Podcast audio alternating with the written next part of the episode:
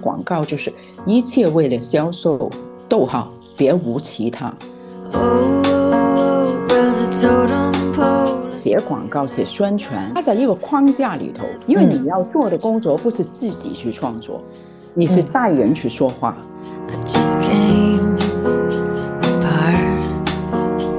想不到，我最好的方法是把它割下来，什么都不干，做别的事情，然后回头就好了。不要给自己有压力啊！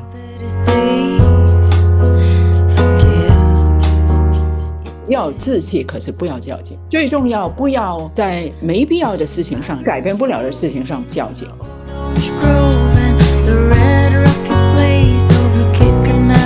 大家好啊，今天特别高兴，我也有点紧张，因为我看了这个林老师的这个介绍以后，觉得哎呀，这个资深职场人，我给你们念两句啊，叫奥美前首席文案，知名广告创意人。因为我自己研究职场的，我就是看到这两句的时候，就感觉已经是职场这个范畴里边的巅峰了。我就好奇啊，就如果说您跟别人介绍的时候，因为像您这个就是可能都不需要自我介绍了，都是别人说，哎，这个是啊林老师、桂枝老师，然后是是我们的非常非常尊敬的等等等等等等。如果您要是做自我介绍的话，比较简短，您会怎么介绍自己呢？哦，我一般都会说我是林桂枝，我是做广告。我懂，我懂这个。对，就像我有时候跟大家介绍自己的时候，我更喜欢说：“哎，大家好，我是钱静，我是一名大学老师。”就是大概就是这种介绍。对，因为可能这个是一个最最本质的事情。我就是做广告的。那我觉得至于后面的那个，比方说奥美前首席文案是那个职称，我曾在一家公司里头工作过。然后呢，我的职称是这样一个职称。那至于是知名广告创意人，您听了这个会尴尬吗？有时候我会听别人说我，我会很尴尬，我想跑。嗯，对对，会很尴尬，因为这些我自己觉得跟我自己无关。嗯，对，那我就懂了，那我就懂了。就是林老师出了一本书，然后这个书名我特别喜欢，就叫《不忙不慌，做一个内核稳定的人》。嗯，我特别喜欢这个题目。这题目是您自己起的吗？哦，不是，是那个原来这个书呢，不是叫这个名字的。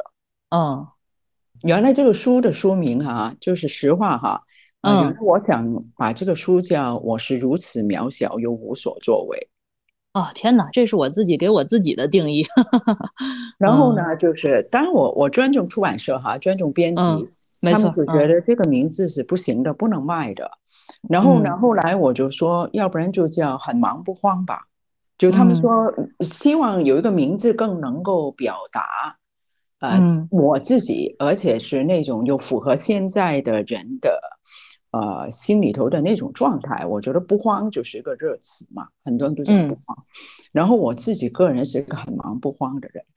可是后来呢，他们就说不行不行，呃，因为很多人失业，很多人找不到工作，年轻人，所以应该是，呃，你不忙也不要慌，所以后来就变成不忙不慌了。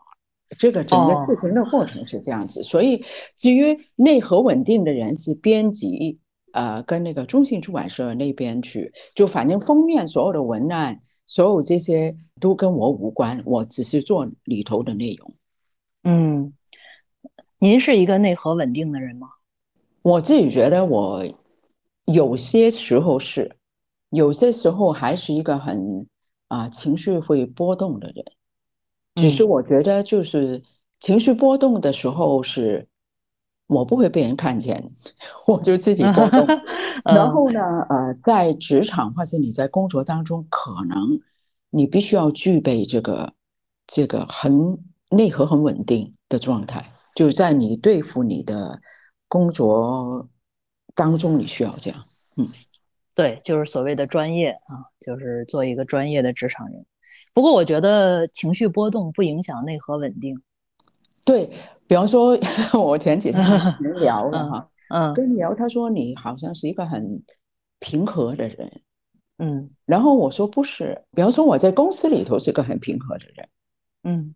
我在公司里头，我记得有一次特别有意思，就东东锵呢就说我是没看过我发脾气，就那么多年，然后呢，我只会就遇到一些棘手的事情，很难处理的案子，或是这个确实是个难题。他说我的表情突然会变得严肃起来，嗯，我自己是看不见的，这是他告诉我的。可是呢，我是一个有脾气的人，可是我的脾气不会在公司里头表现，像很少有，很少很少，就几乎都是在下班之后才会发生的。我的脾气。是发脾气出来吗？还是说您有一些什么能够缓解这个脾气的办法呢？我会跟家人发脾气啊！啊，家里 人发脾气，嗯，对呀，对。可是我我不是那种很很超级很密集发脾气的人，我发脾气也不多，只是我会有脾气，因为我是一个人呢，嗯，对吧？对，就是一定有情绪的波动。可是那种情绪波动，我自己我一向的做法，我觉得公司。我去上班，我需要很在一个相对稳定的状态之下完成我的工作，因为不是我一个人的事，那个是整个公司。因为你有一点不高兴，或是你去发脾气，你去怎么怎么样，会影响所有人，你身边很多很多人。所以我在工作当中，我就很少，就相当稳定，而且包括中信的的朋友们都认为我是一个很内核稳定的人，是他们写的啊。是他们眼中，对，这可能是一个现代人的专业性吧。我觉得就是，嗯，知道自己要什么。然后虽然我情绪在不断的波动，但是我前边那个方向是很确定的、很笃定的，还是要往前走的。对，而且我我自己觉得，在你工作的表现当中，你跟实际上很多时候就是我的意思是说，很多时候不是我，也不是他，也不是你。就是你在工作的状态当中是我们，嗯，就我们一起工作，我们在在这个楼里头一起工作，所以不能纯粹考虑我自己个人的情绪如何，是需要考虑我们，嗯，是一个共同体的感觉，就是把我把你然后都去掉，然后变成一个我们的体感，然后同时我们要去做一件共同的事情，这还是真是一个挺好的一个思维模式。对对，我觉得一旦这样想，很多东西很多结都可以解开。嗯，对，好，那我们聊聊，就是您哎这么多年资深的广告人，那你怎么能够看待这个现在这个就是就业方面，比如说广告行业的这个就业的现状？换句话说，比如说您有一个亲戚啦，或者是朋友啦等等，他们这个年轻人，哎，他想要进入这个广告的行业。然后您会建议或者支持吗？我的看法是这样子哈，确实，广告行业跟今天今天跟以前很不一样，因为自媒体，对吧？对，因为直播带货，因为 各种各样的形式去销售。因为我们定义广告为推广，我们可以宽一点去看哈，它是一种商品对商品或者对一种服务的推广。那今天这个行业是很宽的。那所可是呢？那个根是什么？不管如何，你去做自媒体也好，直播带货也好，你加入一家广告公司也好，你去拍广告也好，做短视频、做内容推广商品也好，你都是在卖东西。嗯，这本质不变，就是比方说它的媒体不一样，对吧？它的渠道不一样，可是这件事情都是卖东西。我觉得要想清楚呢，是你。想不想你一辈子在卖东西？我觉得这个是核心。嗯，因为你的本职工作是在做卖东西。我记得以前那个乔布斯啊，乔布斯曾经他就说过，他说我就希望自己去创造我自己的东西，而不喜欢。难道我要去卖那些甜水吗？The sugar water，他说那个甜水是就是可口可乐。嗯。所以他自己的取向是说，我不去卖可口可乐，可是我最终他都是卖东西，可是他创造一个商品，嗯，去卖，跟他帮人去卖是两件事情，嗯，所以我觉得那个问题核心还是在于问你自己喜不喜欢去卖东西啊。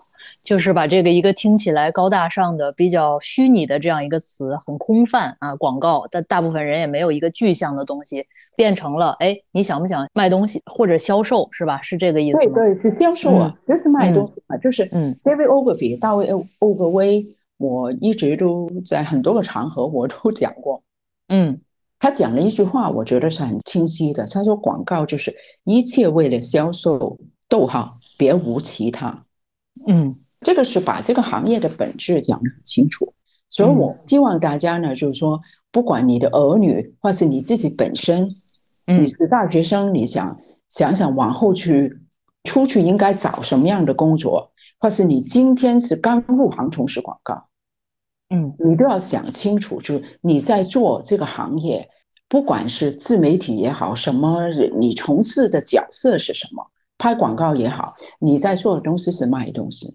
那你想想，你喜不喜欢卖东西？我是一个卖东西卖了很多年的人，我卖了几十年的东西。如果你问我啊，我就觉得，就对我来讲哈，它能够帮我养活我这个行业，让我吃饱穿暖。可是如果你问我，我是否真的觉得这一辈子就应该去卖东西呢？我会给一个否。嗯，因为我觉得可能我我是一个很幸运的人，他让我在经济上有相当好的报酬，嗯，然后呢，可是我的内心呢，一直就直到我年轻的时候都没有那么强烈的感觉。我我今天我的感觉是，我觉得世界上已经很多东西，嗯，然后呢，大家已经拥有很多东西，而且因为随着那个。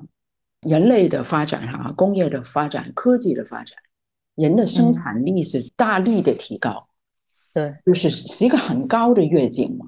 比方说，我们以前可能可能一件衣服没那么多衣服啊，你现在看多少？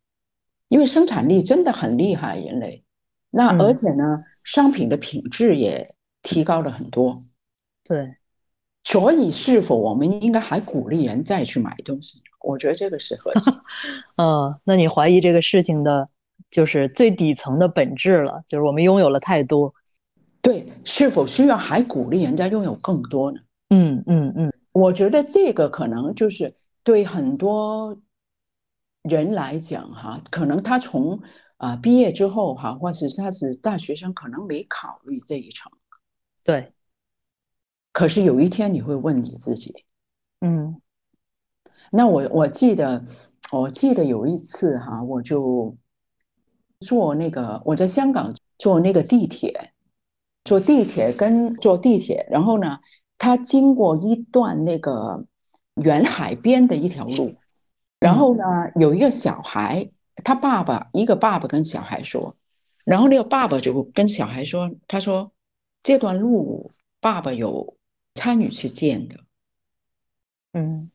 就是那个小孩，就是就很仰慕的眼神看着他爸，嗯，当时对我是有点触动的，嗯，我就觉得这个爸爸真是一个有贡献的人啊。哎，那您这个质疑，就是关于这个的思考，是从就是什么年龄开始的呢？还是说入行就什么阶段？实际上是，实际上如果你看我那个书的序，嗯。来，我已经质疑，我就说，因为刚开始的时候，我就做文案的时候，嗯，我记得我经常写那些促销。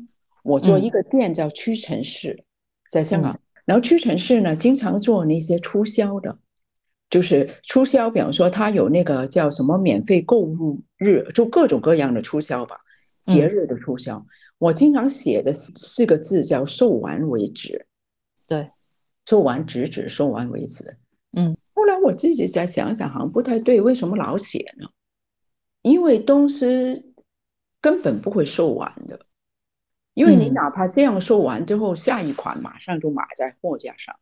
对，就是我那时候隐约会有，可是更明确的思考是，大概十多二十年开始，我已经这样想，嗯，我已经有这个呼声。就我自己内心就有这样想，所以我我我觉得到底我会不会呃告诉年轻人你要去做，还是从事这个行业，从事推广行业呢？我觉得是一个个人的选择。嗯，只是我想跟在这里跟大家分享，就是我心里头所想的是什么，而且诚实告诉大家我感觉是如何。嗯，您那个职场的阶段，就是是我其实非常好奇这一点，因为每个人的职场分不同的阶段，像就是在我们这行里边有一个说法叫先生存再发展，就是不管你喜不喜欢，对吧？然后你先发文章。然后先去做科研，先去把该做的做了，然后职称上面不断的去跃进，之后，哎，可能你上岸了，然后你是教授了，然后你再做一些自己喜欢的事情，再有类似的思考，这样的话，可能职场已经过去十几年了，或者更久。那像您这个思考，就是比如说，我质疑我到底需不需要卖这么多东西？这个世界到底需不需要这样东西？然后我有没有一个具象的东西去承载我人生的意义？就大概这一类的思考或者是怀疑，您从什么时候开始就觉得是自己可以做的？或者说，像我有时候觉得在职场的初期，可能我都不配。就是 您的这种配得感，对一些这这些东西怀疑的这种配得感，是从什么时期开始的呢？因为我在香港做了六年左右，嗯，的文案，然后后来我就来了中国大陆，然后呢，来了中国大陆之后呢，我觉得我我还是很幸运嘛，因为我是九几年来的，九几年来的时候呢，物质都没那么丰盛哈，那个时候，我来的时候连那个我们现在有的那个随身带的那种手纸，袋装的那种手纸都不普遍。对，都不普遍。就是我记得那个时候我过来，我还得带着那个行李箱里头有高露洁牙膏的，因为我不习惯用国内的牙膏的味道，就物质很不一样。我来的时候倒不觉得有什么，因为当时物质比较匮乏。嗯，可是慢慢越来越多的时候，我就慢慢自己内心的这种感觉越来越强烈。嗯，可是呢。我也很清楚，如果我不做这个行业，我能做什么？嗯，我没有选择，因为我已经做了很多年。嗯，而且呢，就有家庭的负担，有各方面的东西，我做不了别的东西。嗯，所以我就一直从事这个行业。嗯，您有做过尝试吗？就是，比如说觉得，哎，做这个可能怀疑这种意义感，有没有做过什么尝试？还是说，就是哦，算了，我就是能养活家庭，然后能过一个好日子，也是一种意义。我没做任何尝试去做别的事情，只是因为我确实我清楚自己，我清楚自己就是我已经走了这条路走了很长，嗯，然后呢，我突然要去跳去做别的东西时，我没有别的行业的根基，根本，嗯嗯，而且呢，就是。因为我自己家庭的原因，我会在北京生活，我知道。然后在北京生活，如果我不做广告，我更两眼一摸黑，就是我不可能再重新去建立。因为我在这边，我在我在北京是是就是广告行业的关系，我没有任何，比方说我的同学，我所有的关系都在香港。嗯，就是我的朋友，我过去的同学，我所有的人际的关系那张网是在香港。所以我在我在大陆会很困难，嗯，我不做广告，嗯，没有去尝试去做别的事情，嗯嗯，明白。哎，那您怎么看待这种？就是刚才也说了，其实是不同的媒介，核心是一样的，但是就是这种近一些年来短视频啦、社交媒体这种文案啦，然后广告载体的变化，这种对于就是咱们这种文案创作啦等等这些工作。的影响，您是怎么看待这些的？我倒是觉得哈，我一直都认为哈，就是这些有可以有不同的形式，可是你的信息，我一直讲过，就是人的媒体只有一个，就是大脑啊，嗯，就是你要你通过不同的形式，你可以拍个短剧，可以拍个视频，可以是直播，可是你要通过的那个媒体就是对方的大脑，这个大脑是不变的。嗯，只是它的形式不一样。比方说，以前的广告可能写的更多对仗的很工整的句子，那今天可能会更口语，嗯，对吧？就是比方说，以前的以广告更多就是明星漂漂亮亮的站在前头，站在你的面前，今天也有，可是那个明星可能已经是叫什么，打破了那四道墙，是。给你看幕后的故事，嗯，对吧？就是它的形式会不一样，嗯，所以我们需要做，如果从事这个行业的，只是需要知道，哎。今天的人是怎么吸收信息的？他的渠道在哪里？他的表达方式是什么样？可是，比方说广告宣传、宣传上面、推广上面用的，很多时候都是人的共情。嗯，那这个共情是不变的。对，其实还是心智和情感的交流。对对对对，啊这个情感到今天，我觉得人还是人嘛，对，人还没有变成机器人或者是别的物种嘛，对吧？是。是，所以，所以在这个状态之下，我觉得是不变的。所以不要因为这个东西听，因为这些东西只会越来越不一样嘛。等于以前是电视，是吧？以前是广播，以前是报纸，以前是杂志。今天更多的，更多的是以视频为主，对吧？以短更短的信息，可是不代表这个人的感情就不一样。人还是需要爱跟关心。人还是需要娱乐，嗯，对吧？他没有变，觉得啊，对，因为我最近也刚刚刚交稿了自己的那个第二本书，我就觉得这种文字创作了，或者是创作整体就类型的这种工作，都挺耗心血的，就是中间你会碰到，哎呀。就觉得迸发不出来什么灵感，写不出特别精彩的东西，然后里边就会有那种，哎，我使劲憋着，是吧？然后会觉得，哎呀，这使劲想。然后这种创作文字工作里边的苦和乐，就您有什么体悟能跟我们分享一下？我倒是觉得哈，我倒是觉得广告，如果写广告、写宣传，不是那么苦，嗯，因为它是可以，它在一个框架里头的。因为你要做的工作不是自己去创作，你是带人去说话。嗯，比方说厂家甲方有个东西要卖，他不知道怎么样跟他的用户沟通，他委托你去做，所以你几乎都知道对方想讲什么。对，你搞清楚他想要讲的是什么，然后你去琢磨如何讲。嗯，对吧？所以，所以它的难度。比不上你去写一篇自己创作的文章，嗯，是两件事情，嗯，所以在广告跟那个宣传上面，我觉得严格来讲不是个人的创作，嗯，他是代人说话嘛，等于以前很多呃古典音乐音乐家是被宫廷的某皇帝说 我要给你钱，你帮我去创作一个很华丽的怎么怎么样的适合什么样的舞蹈，嗯。适合什么样的舞蹈的一段音乐，而往往那些音乐家被委托出来的作品都不那么精彩。嗯，因为他是被赋予一定的框架，他只是在这个框架里头去说完成任务，而这个难度比较低。嗯，而自己写东西难度高得多。嗯。那您像写书的时候，或者是写其他这种完全创作性的东西的时候，如果遇到所谓的瓶颈，或者是想不出来，包括这广告文案，我相信也有精彩、更精彩、更更精彩。就如果您哎上不了那个阶梯的时候，哎觉得难受的时候，有瓶颈的时候，是怎么攻克的呢？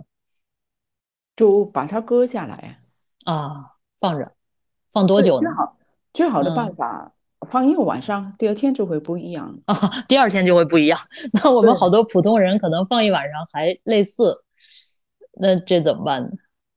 很多时候我自己觉得，因为广告哈是有时间的，就嗯，有 deadline，他会告诉你哦，这两天就要交了，嗯，所以呢，就被迫去训练成，你今天想不出来，你就不想了，你就。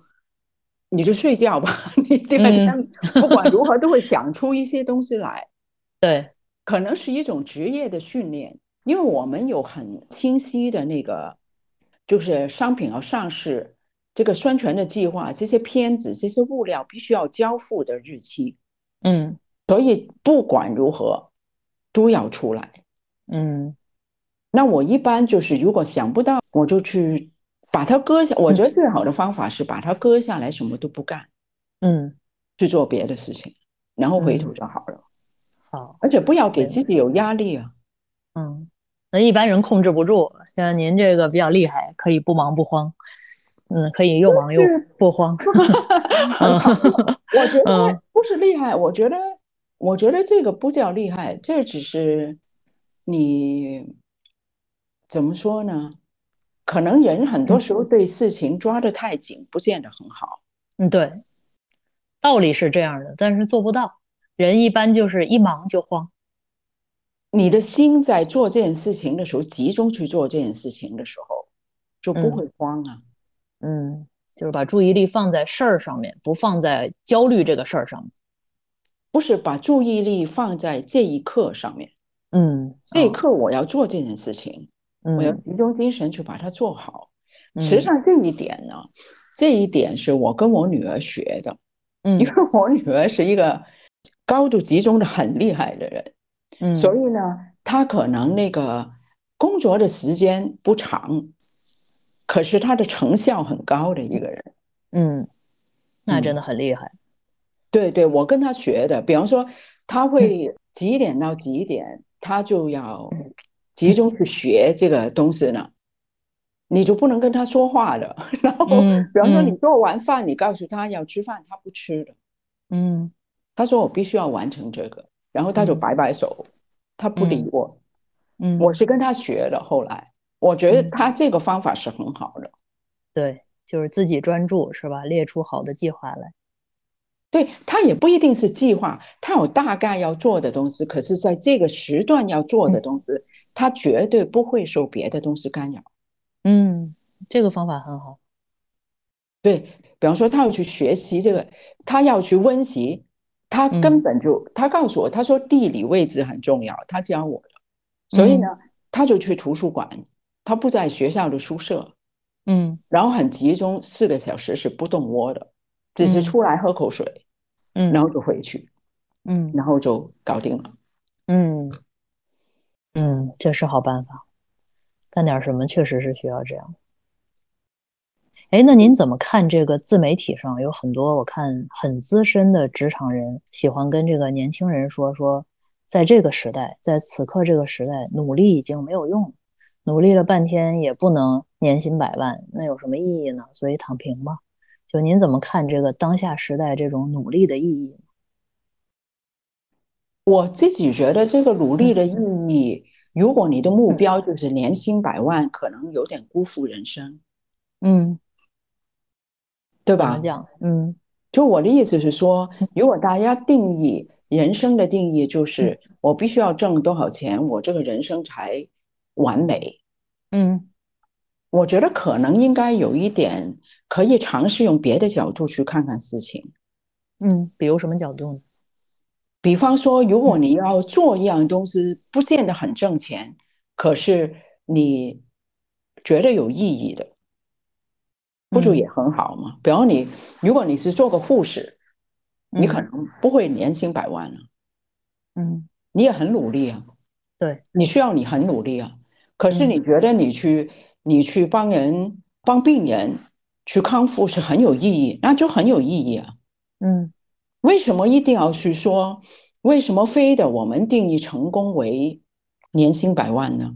对，这个钱其实不必挂钩。不过有一些年轻人会觉得，就是可能我努力了半天，我可能不要钱，但是我意义也找不着，就是也是无聊的工作，然后没有什么意思，我也没有钱上面也没有回报，就是哪哪都图不了，哪头都不好。那这种就怎么去看呢？我自己觉得这个是要取决于自己，就你认为什么是有意义，这个是一个很大的问题。嗯，也有很多哲学家说，根本你想了半天是没有意义的，可能那个意义在在于你知道它没有意义，你还在努力。就是您认可努力本身的意义？对呀，我认可努力本身的意义。嗯，这个是我我自己是认可的。我觉得劳动就是干一点事儿，这个努力。往上走，就是有这个往上吊起来的那个精气神儿。我觉得这个东西本身就是有意义的。对对，而且我自己觉得，值得你寻找意义的地方很多啊，对吧？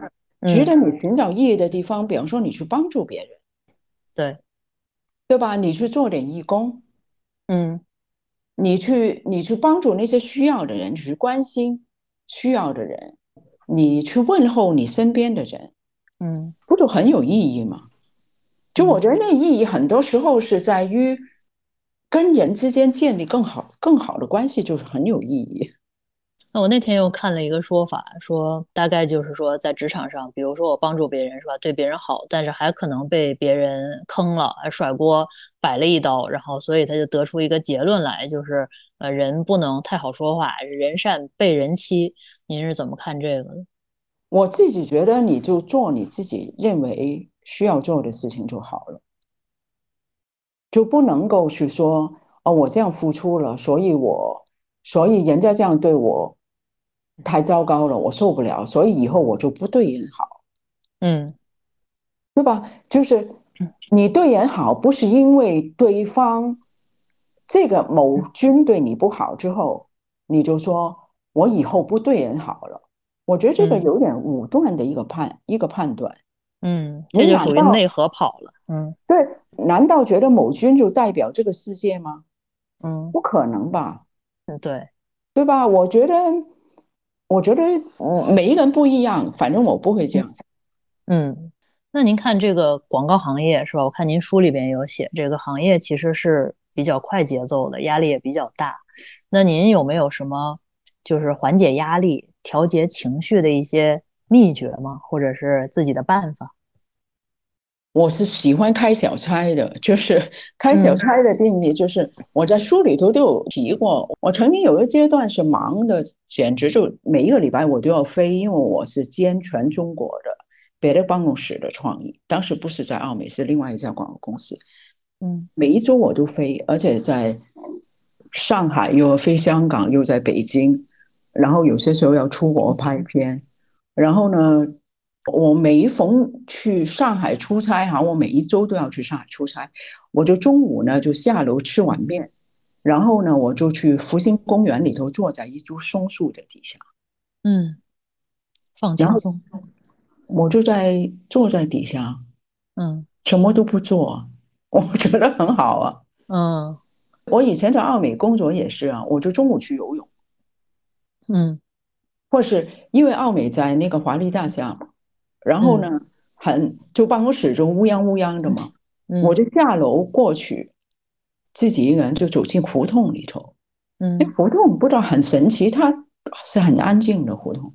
对，就我觉得一定一定要在那个很繁忙的状态之中，突然，突然什么都不干。嗯，我觉得这种突然什么都不干。的那种状态是很好，就能够帮人调节压力，就是急刹车，在这种各种人也很拥堵，然后事情也很拥堵的时候，给自己的生活一点差季风，就忽然我就人也清除，事情也清除，然后就做一件没有这些东西的事情，或者是什么都不没有目的，对，就没有目的。嗯，完全没有目的，就是下去太阳很好，下去太阳底下走走，嗯，就很好，我觉得，嗯，这是我会做的东西，嗯，或是我有些时候就压力很大，开会嘛，然后开会你就去观察人也很好看，我觉得，我看人家开会就是很大的会议，就是我在国外出差，因为会是很多人，我看见实际上国外跟国内都一样嘛。开会很多时候没有结果的，嗯，然后坐在我对面那个女的，那个那个银困的，那个眼睛都出水了，眼睛出水，连连那个眼睫毛都毛，这边都化了，我觉得特别好笑，好笑，嗯，就是人间观察，嗯，就去看了，很好玩啊，我觉得，嗯，对，这个也是您在书里边我看写说，快乐工作的要领在于从无趣中挖掘乐趣。就是枯燥无味的时候，这个概念其实像我们这个管理学里边说的那种 job crafting 工作再造，嗯，就是那像您对于这种觉得自己工作哎呀枯燥乏味的年轻人，您认为他们应该怎么能够从这个无趣中挖掘乐趣呢？您刚才也讲了是吧？观察人，或者说急刹车停下来什么也不做，还有什么其他的办法吗？你就张开眼睛去看，就特别好玩。我觉得这个是这样。哦，那还是要对人世间充满好奇心和对呀，这种爱。嗯，你要睁开眼睛去看，好玩的很，太多事情很好玩。嗯，就是我写这个书里头，实际上书里头尤其后面的生活的部分，嗯，然后前头写了一些职场的东西哈，那出版社就偏向让我把职场的东西搁前头，像后面写的所有的东西都是一些观察来的。嗯，那那些观察是我在很忙的状态之中写下来的，种，嗯，太多东西好玩了，嗯，对对，很有趣。其实人就是这样。就是在这种细微、很小，然后每天不断不断在重复，从早到晚的生活里边，找一点自己的小乐子。对对对，而且我觉得那种是一种发现，太多都是很好看的，我觉得哈。嗯，对，嗯，哎，那您在比较工作早期的时候，有没有这个就是您这个时间管理方面的一些比较好的经验呢？就是当事情特别多的时候，或者是哎很多人都找您的时候，有没有什么这个具体的办法呢？我没有什么特殊的招，我只是觉得就把眼前的事情做好就好了。嗯，就是一件一件做，把眼眼前的事情做好就好。就是见招拆招。对对对，而且而且有些时候就是。东西太多，你你要说不，我做不了，我只能做那么多。可是我一般都很说啊，可以了，我就做吧。可是我觉得还是可以的，你就把一件一件事情做好就好了。最重要是把眼前这件事情做好，而不是在做眼前的事情想着后面的事情。嗯，或是你在做眼前的事情，后悔着过去的事情。嗯。您在职场上属于那种一身反骨的人，就是我有自己坚定的想法，是吧？内内核稳定，我什么做什么不做，我这个线画的很清楚，你们谁也别瞎指挥我。还是说您是属于那种好，我们就一起干吧，啊，都可以，还行，是是哪一种呢？我没有把界限画得很清楚，因为公司里头如果有任务给我，我一般都会答应。嗯，可是呢，我不会说，呃，这个我就不做了，我一般都会做，而且我会。就我做主管嘛，当时，可是我自己都下手一块去做，就一起做，跟同事一起做，一起想，一起努力。嗯嗯，那我看现在很多青年朋友们都特别发愁，就是职场上面这种人情世故。您有什么办法，或者是就是有没有什么招数嘛？就是关于职场上人情世故，比如说大家特别不喜欢这种，哎呀，我还非得跟领导相处的时候要说一些好话呀，什么这些，就反感这一套。我自己觉得哈，我自己觉得，首先把工作做好，这是首要。嗯。第二呢，嗯，不要花太多的心思去揣测。嗯。因为揣测只会让你苦恼。很多时候在职场上面的苦恼是来自于假定，假定的太多，人家做了这样东西，你就假定一二三四五，或者在上面上面加过多的意见上面，所以是寻找烦恼。另外一招呢，我就觉得体谅一下别人，因为很多时候啊，比方说有一些人，可能我自己都遭遇过，可能有一些同事会可能做了一些事情会。会对我做造成一定的伤害的，嗯，可是呢，我遇到这些事情就后，后来我想想，哎，那个人也不容易，我比较幼稚，然后我就想，那个人也不容易，他是一个就只身就这样跑来大陆的人，嗯，他也不容易，嗯，反正比方说他做了一些事情，他都是为了生存嘛，嗯，也没必要去计较。您的这个慈悲心是怎么生起来的？我也不是什么慈悲心，我只是觉得这样子是让自己更快乐的心。嗯，其实还是为了自己，就是你想通了以后，嗯，我想通了之后，我觉得这样子我没有负担。对，我为什么在上面再去揣测，再去还而且还有一个情况哈，我觉得是很重要，就是有一些事情是改变不了的。嗯，比方说目前你可能对着一个老板，那个老板。你觉得他水平不是很高的，嗯，我觉得有很多人都有这种感受嘛。嗯，对，这很常见，似乎常见的嘛。老板或是偏心，老板有私心，老板水平不高高，各种很多人都对老板。可是呢，这些事情是你目前改变不了的，对，对吧？所以呢，这事你什么都做不了，那你就啥都不要做。嗯，包括你的情绪不要投入过多，再去评论，再去评论。你看这个老板做这事多，嗯嗯，多么的水平太低了，这个人怎么可以做领导？这个人如何如何？这个人就懂得拍马屁，所以他能够做个小头目，哒哒哒哒哒。是你自己让自己，是你对一件你什么都做不到的事情做了太多的事情，嗯，做不了任何事，你就由他就算了，嗯，不要在上面做更多的事情。这真是大智慧，这个都是道理，听起来哦很对很对，但是放在自己生活里边再去做的时候，其实不容易，得得训练，得训练，而且提醒自己，对。所以简单一点可能会好。如果你自己都复杂，都绕进去，你只会影响自己。嗯，然后自己觉得很疲惫。实际上，我觉得在职场里头，很多人的疲惫，很多疲惫不是来自于工作，是来自于人事。是，大部分是这样。对，而人事上面的疲惫是来自于自己太投入了。嗯。太投入在这些人事上面，人事是不值得你去投入的。嗯，是，确实是，就是你跟这些人缠绕在一起，这些情感纠葛，你是这么想的，我是那么想的，我是这么想，你是这么想的，就是这种叠叠加加的各种各样的这种呃感知感受混合在一起，其实很难，给自己加了一个枷锁，给自己给自己枷锁，让自己精神有压力。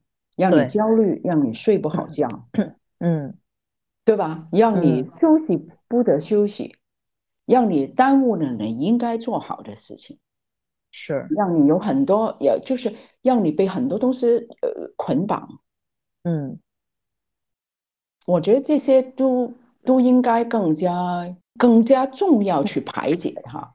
嗯，事情就简单的多了，我觉得人生也快乐的多。而且工作不那么苦，工作的苦经常来自于这些事情。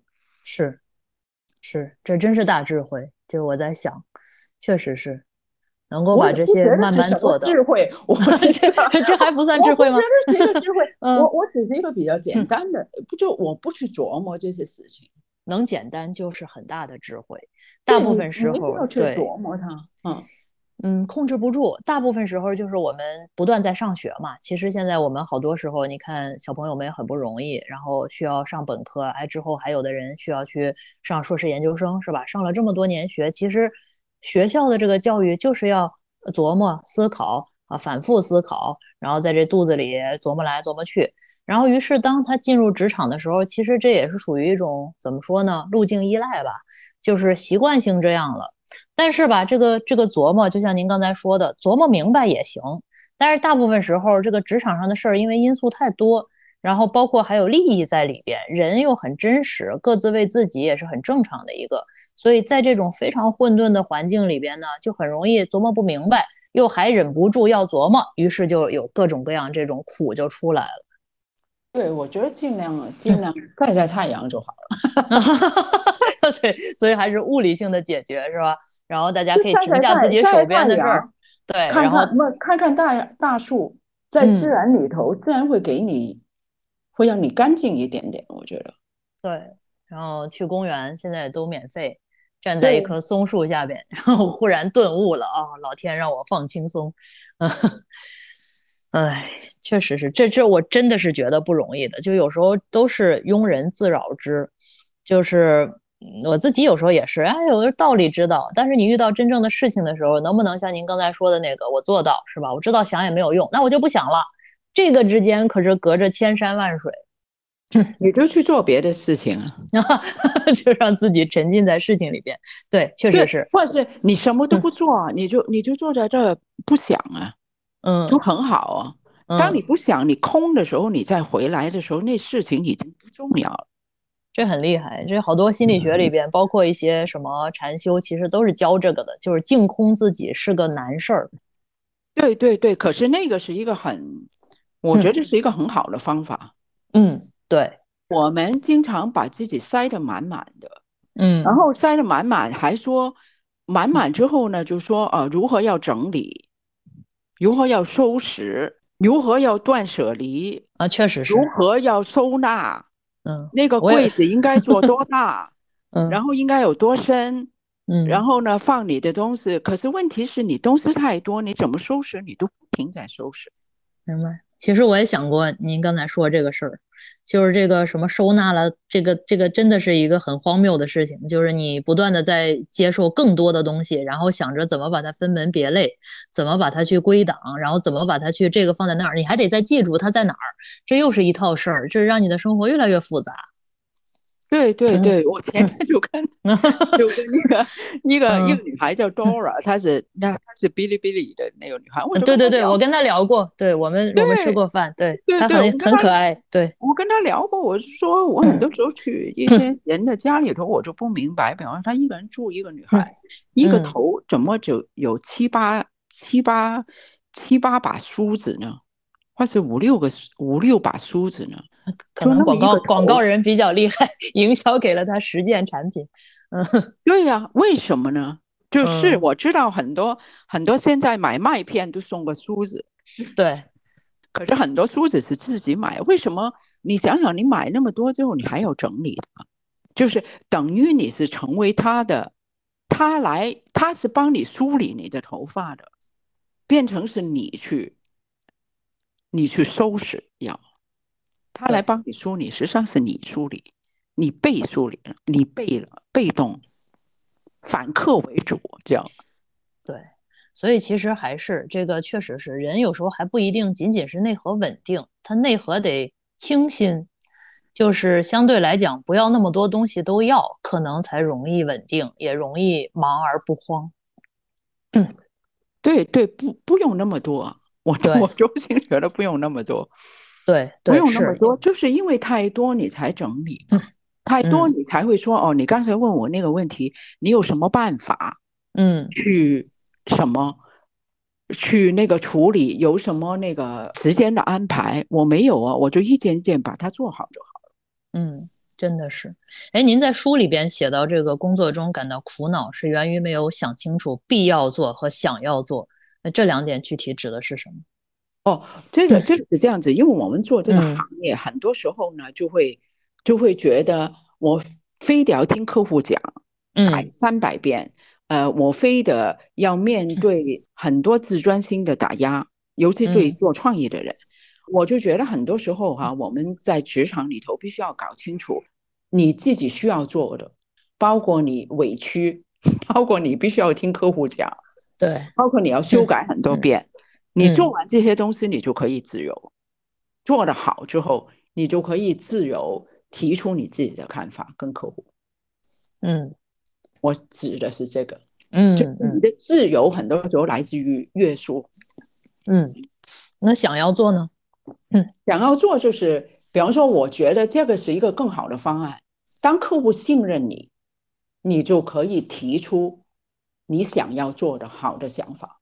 然后他会接受，嗯，其实这还是一个就是共同去商量，就是都想把事儿干好，但是怎么摘一下这个事情，然后咱们怎么把这个事情往前推的这么一个办法啊？不是，还有一样东西就是必要做呢，是你要需要跟对方合作上面赢得对方给你的信心。嗯，你一旦对方对你对你有信心，你就可以更有自由去做你想要做的事情。嗯，我指的是这个。明白了，可是这个信心，人家不可能信任一个陌生人，嗯，对吧？比方说你进一个餐馆，进一个餐馆，你吃了很多顿都很好吃，然后呢，有一天老板来告诉你说，哎，我给你做一道什么是菜单没有的，你要不要？可收费贵一点，因为你相信他了，你就会说可以。明白了，就是一步一步一步的。我先做一些事情，然后赢得一些信任。有了信任以后，可能我的自由度就更大了。这其实还是一个自己给自己工作再造的这么一个过程。对对对，我觉得不单是做创意，职场，我们职场上任何的人，跟任何人相处，跟任何客户，你的老板都需要做这样的工作。对，确实是。好，呃，我们最后两个问题收尾哈。就是我最近做了一个这个职场心智的小调查，里边有说选择一下，就是大家理解的这种人生的成功，然后选项里边有实现财务目标、拥有社会地位、保持身心健康啊哈，呃等等等等。您是怎么去定义这个就是人生的成功的呢？嗯，人生成功还是职业成功？呃，两个都可以说。嗯。我觉得没什么成功不成功，可以。嗯 嗯，我觉得没有什么成功不成功啊。嗯，没有成功跟不成功。我们有时候是说，哦，这个人就成功了。成功的定义是什么？成功，成功的定义有一些人可能定义，比方说，哦，我去看那个在建公路的那个爸爸，他儿子觉得他爸爸很成功，哎，嗯，那不他不就成功了吗？嗯。对吧？嗯，可能可能与此同时，那个那个他爸爸的他爸爸的妻子觉得她丈夫不成功，嗯，因为他可能觉得他工资不够高，所以他不成功。所以这个这个何为成功呢？我自己觉得，我们经常都被这个词被绑架了，嗯，好像一定要成功，嗯，何为成功？我我我倒是觉得，对我来讲，可能自由是重要的。嗯，自由，自由很重要。就是我不管在一家公司、一家企业工作，我的心是自由的。嗯，我不会被这些身边的这些人、这些事去裹挟以及绑架。嗯，我觉得那个是重要的。嗯，我觉得自由对我来讲很重要。就是所以。就不要让自己很累，不累不是身体的累，不要让自己精神过多的负担，我觉得重要，而不是成功。嗯嗯，我们有让大家排说亲情、友情、金钱、爱情、事业、人生意义这几个前三名的，如果让您排的话，您选哪三个呢？人生意义很难寻找。嗯 嗯。就很多哲学家都找不到答案，然后告诉你人生是没有意义的嘛，所以要想想是否自杀嘛，对吧？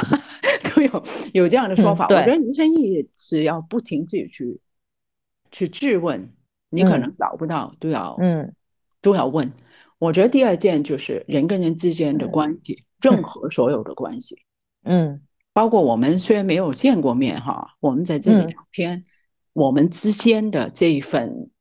可以交往的、可以交流的这个机会，嗯，我觉得就很宝贵。嗯，我在乎这些，而我我不在乎金钱。嗯，是因为您有了吗？我我天生出来就这样 啊？是吗？啊，对对对，我不觉得很大的事情。嗯，佩服您。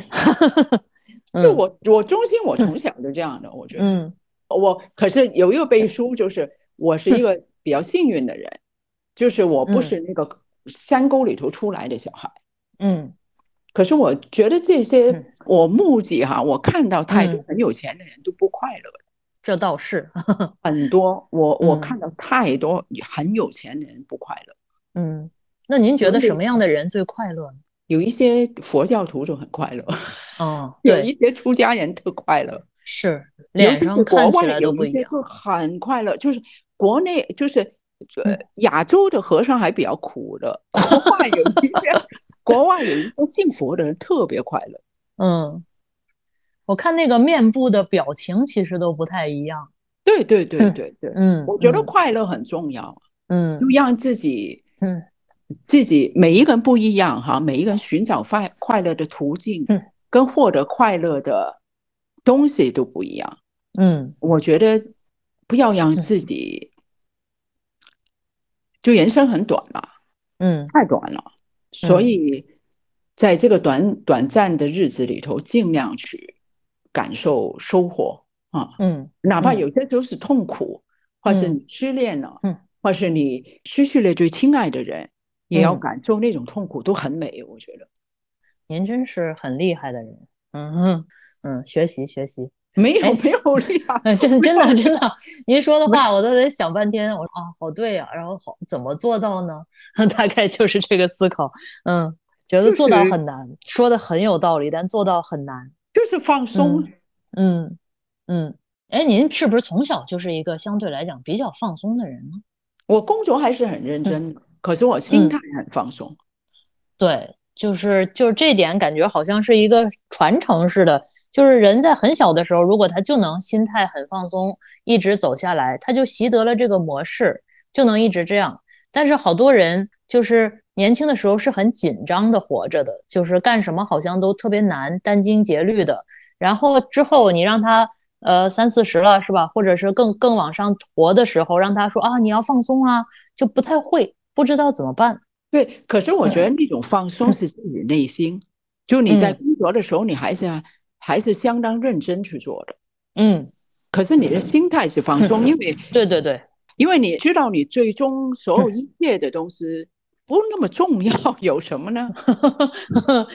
对，你做广告，你有什么重要呢？就是你做广告没人看的，根本 没人在乎那个广告。哎，其实就是您自己给自己起的题目，把自己放渺小的时候，可能就容易放松。对对，因为你根本根本，我们宏观一一点去看，我们十分渺小。嗯，我们时间很短。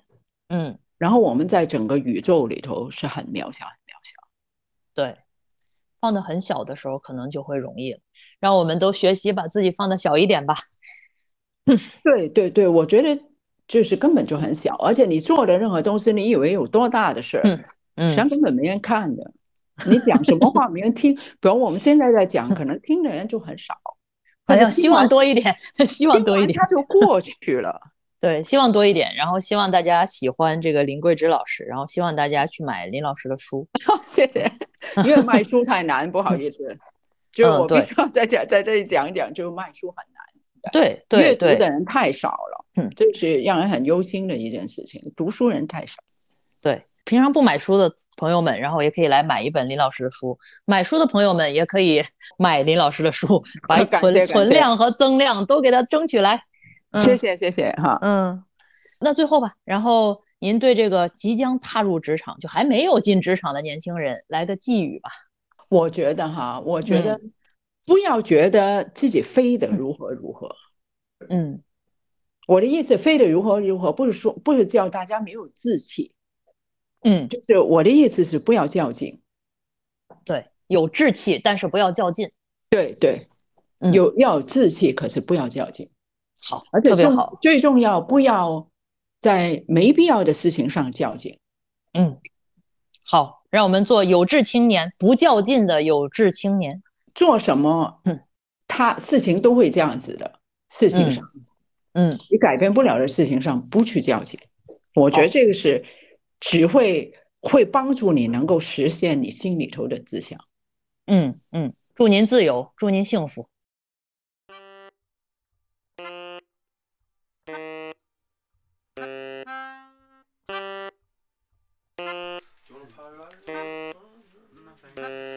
Now listen up, here's a story about a little guy who lives in a blue world all day and all night, and everything he sees is just blue like him. Inside and outside, blue his house with a blue new window and a blue Corvette. And everything is blue for him and himself and everybody around. Cause he ain't got nobody to listen. Nobody.